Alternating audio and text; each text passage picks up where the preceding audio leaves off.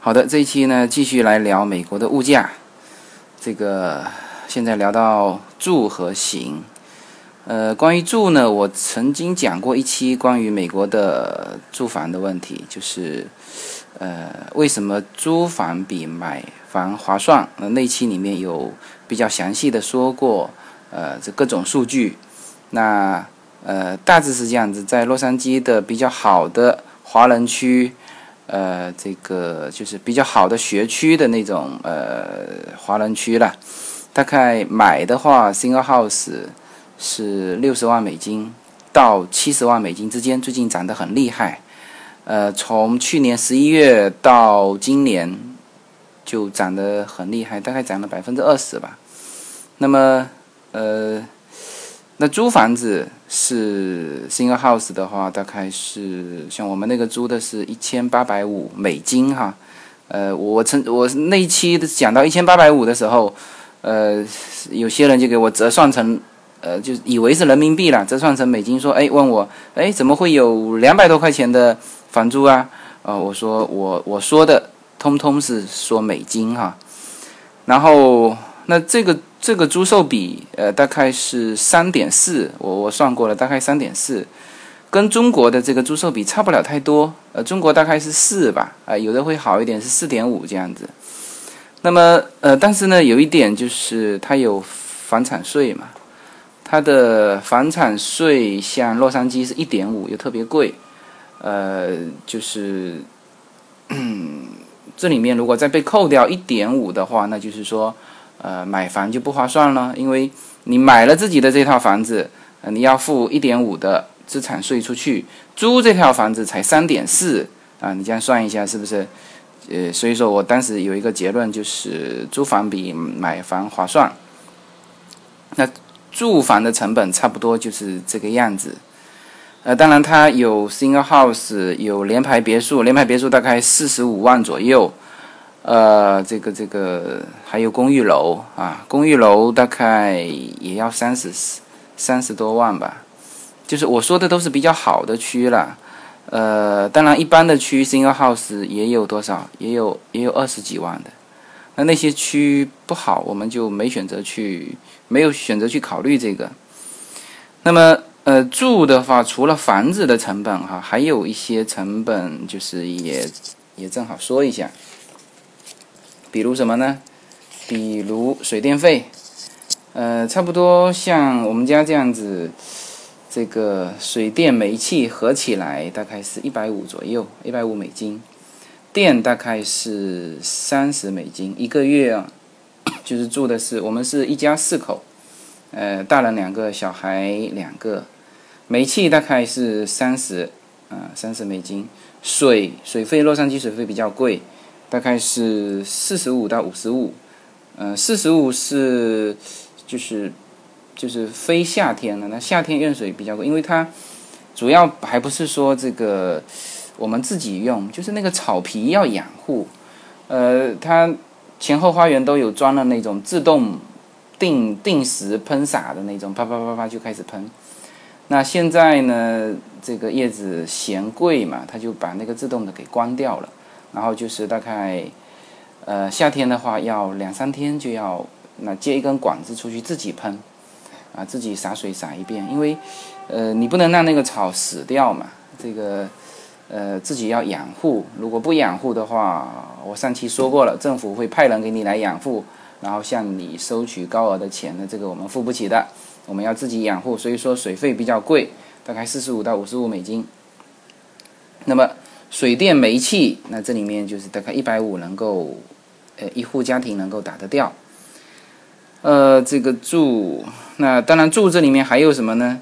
就是我我一并的把这个这个这个手机啊这种也都摊进去。就是，呃，现在呢，像我就单说叶子吧，叶子有两部手机，那一部是正常打的，包月三十美金一个月，含什么呢？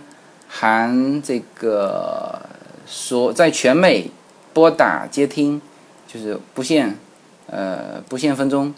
然后呢，在全美 网络，呃，就就是流量不限流量。然后呢，还包了一千分钟打回国内。呃，这个是手机的，呃，那另外一部呢，它基本上就是月租费七块钱，就是养在那里就临时备用的，就打多少算多少那种，这它的手机的费用，大概一部三十，一部是七块钱，嗯，那还有就家里的电话是十七块钱包了，也是这个这个所有的都是接打全部免，呃，全部都包在里面，还含了无线。分钟数的打回到中国，呃，所以基本上我如果在国内的话，跟叶子联系，一般的我打过去，他掐掉，然后他用家里电话打回来，那所以说这块会比我们要要便宜嘛。然后网络费是三十美金一个月，呃，电视就网络它就是家里的那个宽带。宽带呀，WiFi 呀，那现在都是用 WiFi 了，没有用那个，嗯，那个那个有线接的那个。那电视大概是十块钱。那当时就是，呃，这个选择电视的时候，它，呃，就大部分的华人啊，他就只装华华语电视，就是，呃，国内的大概一百多个台，加上比如说台湾啊、香港啊这些台。那他有的家庭，华人家庭就不装英文频道了。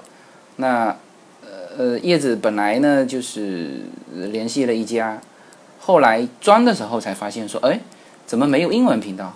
他说，那英文频道，嗯，他他没有。那后来重新又换了一家，嗯，反正就是，但是出装费大概是多少？就二三十块钱吧。然后，呃，每个月交十块钱。那这个里面含了什么呢？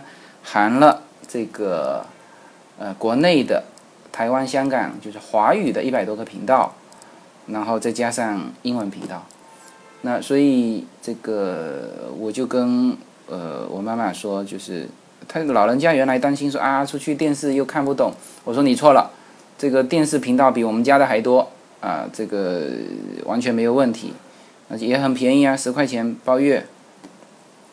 那这个是住的方面。呃，好，说到行，行的话呢，就主要还是在洛杉矶的话是主要是自己开车啦。那纽约那是坐地铁，呃也比较多，因为纽约的交通地铁比较方便嘛。但是在洛杉矶呢，那就是要得自己开车了。旧金山也是。那春燕的呃，首先说到车子哈，那车子美国卖的比国内要便宜很多很多。呃，我们像我们选择的有一款车叫丰田塞纳，那那款车子是八人座的，因为我们家有小孩嘛，然后儿童座椅一装就就差不多了，啊，那后面大人只能坐到第三排，就如果还有大人坐的话，就坐到第三排，那所以说我们要选择这个八座的，那这种车子在国内要卖多少钱呢？要卖七十五万。呃，而且福州还没有卖，上海有卖。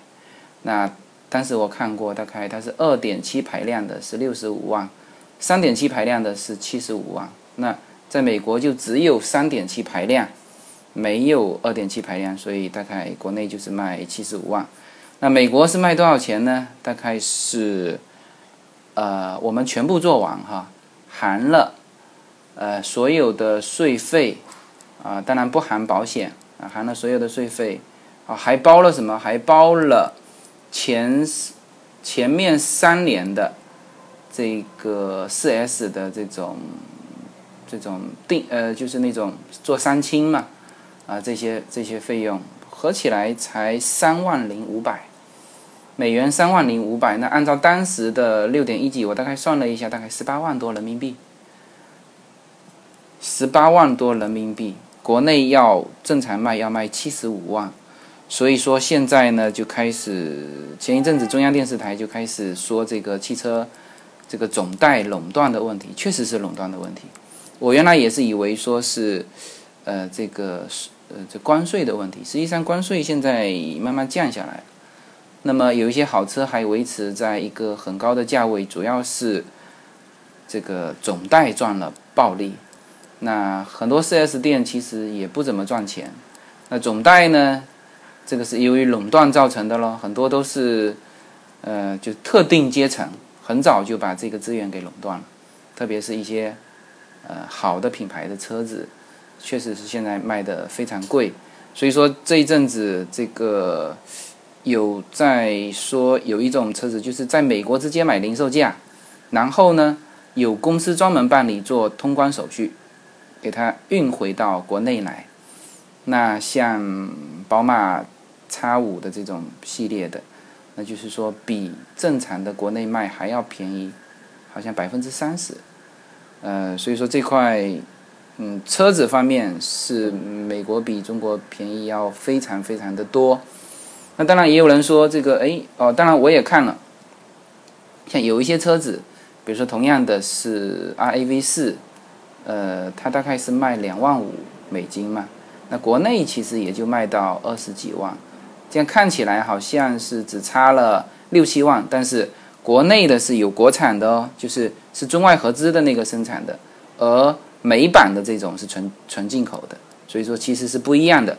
那如果是大家都进口的，那就有可能是刚才说的十八万和七十五万的差距。所以说，在美国买车用车那是非常便宜，就是相对于中国哈，我我或者这样说吧，中国非常贵，只能这样说了。那么，呃，那用车呢，呃，就是汽油了。大概我们现在三点七排量的啊，纯烟也就是一个月加呃两次到三次的油，一次大概加六十美金，大概一个月嗯，像它这种使用量啊，大概一百五到一百六美金之间，嗯，那这个跟国内差不多啊。它的汽油是它的汽油是按照嗯嗯加仑算的。是按照这个，对，是按照加仑算的。呃，一加仑最近涨价了，美国涨得蛮厉害的，涨到四块一，呃，美金四块一。呃，一加仑大概是三点七嘛，呃，这个换算过来，我算了一下，一升大概是人民币是六块九毛二。呃，这个大概我说的是九十三号汽油这种，就跟国内差不多。那呃，洛杉矶是四块一，有一些小城市哈，就边边一些的小城市，大概三块七到三块八美金哈，一加仑三块七到三块八，就是说美国的汽油不会比中国贵啊。那有一些地方是呃还更便宜啊，这个是汽油的问题。然后呢，这里面顺带说一个就是停车费的问题，那基本上。那美国每家每户都有这个偌大的停车场，像我们家是，呃，这个车库有一个了，可以停一部车。那车库外面其实还可以停三四部车，因为它都是那种 single house，门口可以无限量停车，还可以停到路上，啊，所以说除了开到 downtown，downtown 就 N 贵了。所以说这个上，我觉得也也供我们自己的交通去借鉴哈。就是说，你如果开进市中心，那不好意思，非常贵。呃，这个停车位紧张的地方，就是用价格去限制。那么，呃，downtown 的停车位在洛杉矶的 downtown 的停车位有多贵呢？大概是十几美金，十五美金。所以有一次，春燕本来想带小孩子去吃一款冰淇淋。后来就是，就是停车位要比冰淇淋要贵得多，所以他就没法去了。OK，这个是美国物价的住和行。那这一期就先讲到这里，那后面呢可能要再讲一期美国的物价。好，谢谢大家。